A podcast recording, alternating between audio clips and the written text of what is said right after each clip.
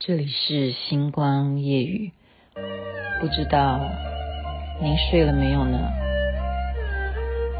如果睡了，就好好睡吧。尘缘如梦，几番起伏总不平，到如今都成烟云，今夜成空，宛如回首小地方。悠悠一缕香，飘在深深旧梦中。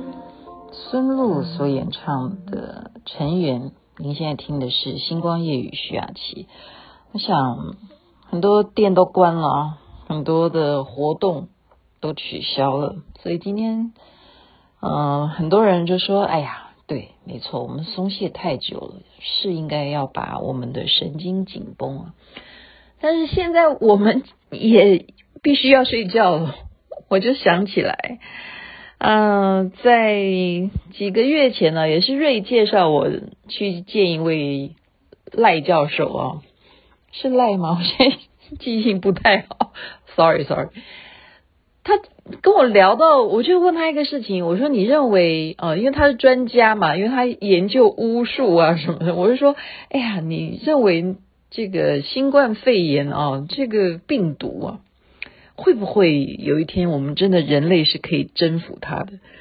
那时候呢，他竟然丢下一句话啊，如果我没记错的话，他说不可能的，潘朵拉的盒子一旦打开，那就放出去了，放出去的这一些东西呢，是永远回不到潘朵拉的盒子里。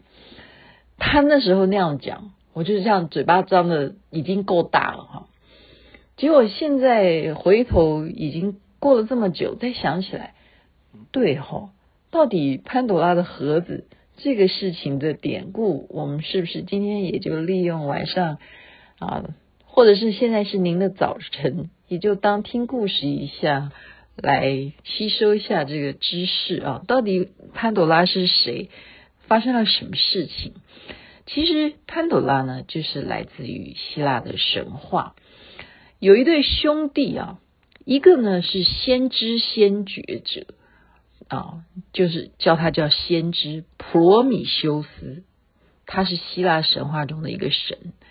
他有一个双胞胎的弟弟，却没有他这么优秀，因为他是先知，他那个弟弟却是后知后觉，他叫做艾比米修斯。那么这件事情的源头又是发展是什么事件呢？就是当时啊，其实这个希腊神话的故事里头啊，都有动物的，有老鹰啊，有什么狼啊，有狮子啊，好，有狐狸啊，这些都有的。可是没有人类哦。那普罗米修斯呢，就觉得有点无聊。有一天，他就拿了一堆土加上水，他就把它塑成小泥人。当时这些小泥人呢，也没有灵性啊。要怎么样让它更好玩一点呢？是不是能像这些动物一样啊？他说：“我希望这些小泥人，你能不能够有狮子的勇猛？能不能够有狗的忠诚？能不能够有老鹰的远见？能不能够也有狐狸的一些狡猾？还要有狼的？”贪婪啊，因为我们现在神仙世界太无聊了，还要有什么？还要有善与恶的这一种对立啊！他就是在那边想说，我们让这个小泥人能不能够更有丰富的一些啊，赋予他的能力。这时候，智慧女神啊，雅典娜呢，我看到他做出来这个小泥人，就给他吹了一口仙气，哇！这个仙气下去呢。就不得了了，小泥人就是我们人类，就创造了人呐，真正是活灵活现啊！不但创造了，还教他怎么去打猎，怎么去耕种，然后还传授人类科学的知识，天文地理数学啊啊，什么都有啊！原来人类是在希腊神话是这样的出现，可是天神宙斯呢？却规定你们人类必须只供奉我啊，因为我是宇宙的主宰，我是天神，所以宙斯呢命令人类要供奉他，还要强迫啊，强迫人类要把最好的食物呢都要献给宙斯。那么普罗米修斯呢，他是属于那种啊，他能够沟通嘛，因为一个是神，一个是人。那创造你们这些人，你们活得也蛮辛苦的，还要想办法把最好的食物还要来供奉给宙斯吗？他觉得太为难人类了啊！普罗米修斯就得罪了宙斯，因为在一次呃决定性啊，就说那要供奉你什么呢？他就杀了一头牛，好不好？供你牛，好不好？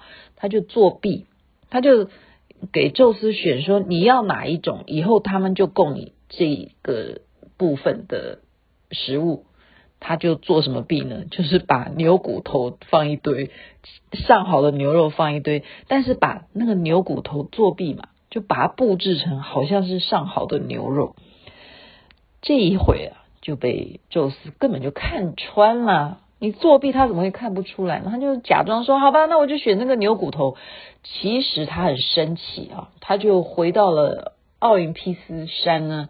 他就想尽办法说：“好啊，你竟敢要骗我，那我也要来修理修理你所谓你爱的这些人类啊！”他怎么修理呢？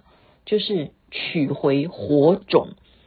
所以在希腊神话里头，人类本来有火种，这时候得罪了宙斯呢，就没有了火。那没有了火，晚上就没有光明，而且会冷啊，冬天的时候会非常冷啊。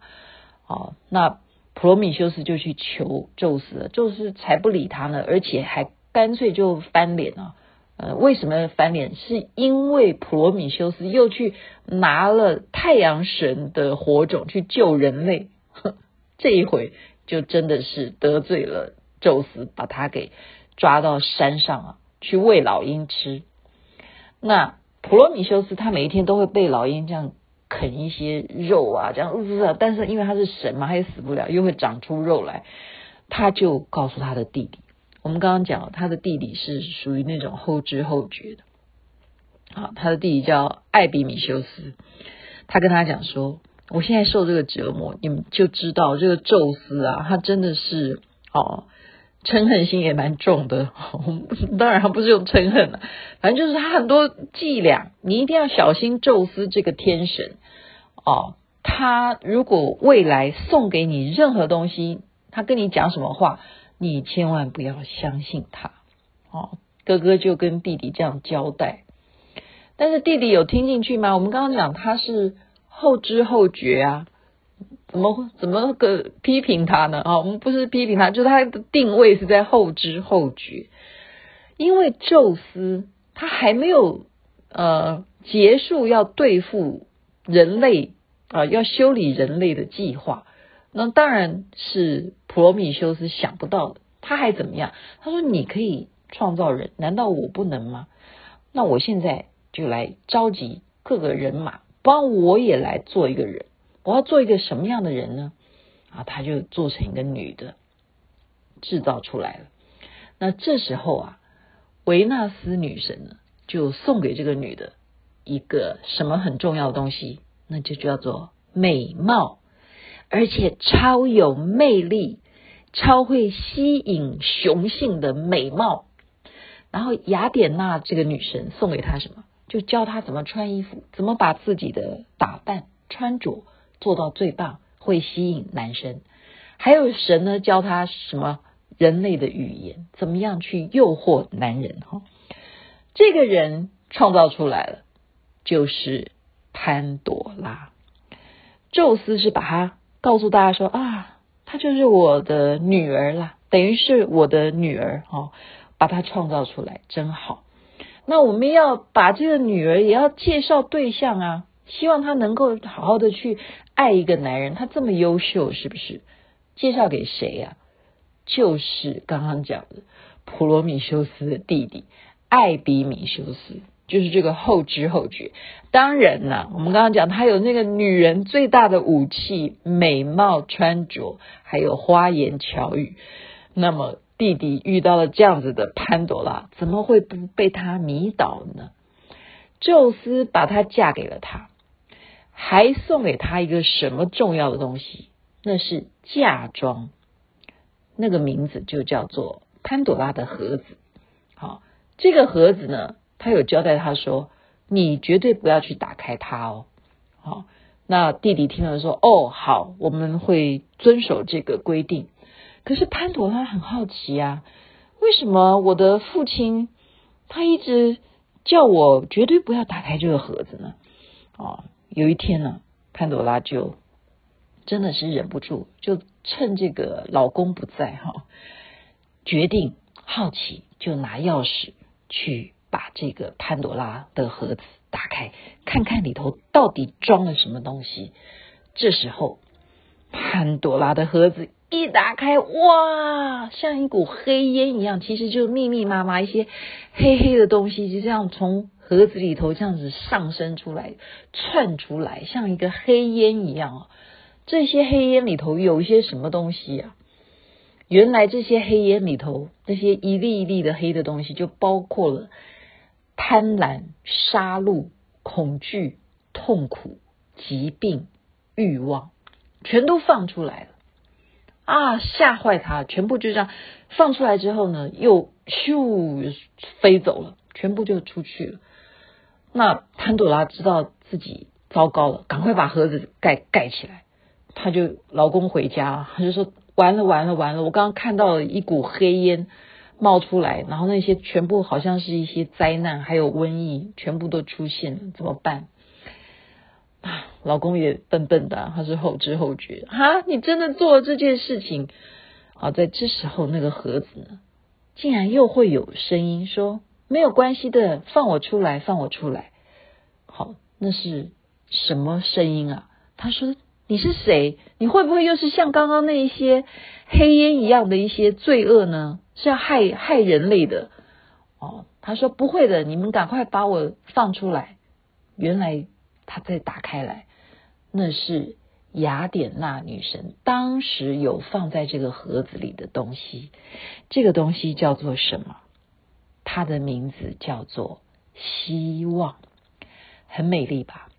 希望出现之后呢，他就告诉他们说：“我的名字叫希望。”那艾比米修斯虽然他后知后觉，可是他还是毕竟是个天神嘛，也是属于希腊之神嘛，哈。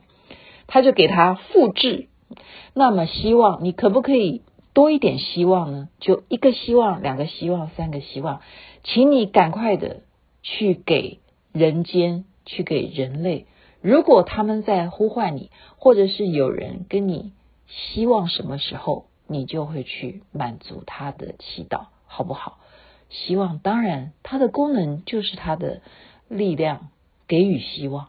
它就变成好多好多的希望到人间去，只要人希望什么，如果真正他诚心的让希望听到的话，那么希望就会真正的变成事实。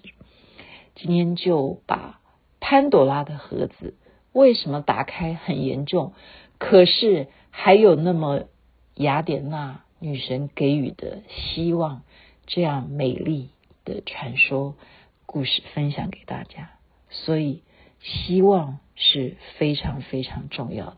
不管你的内心是什么样的中心主轴，人就是为了希望而存在，不是吗？祝福大家一切顺心，身体健康，万事如意。希望我们这个疫情能够度过。这边夜深，晚安。祝美梦那边早安。哇哦。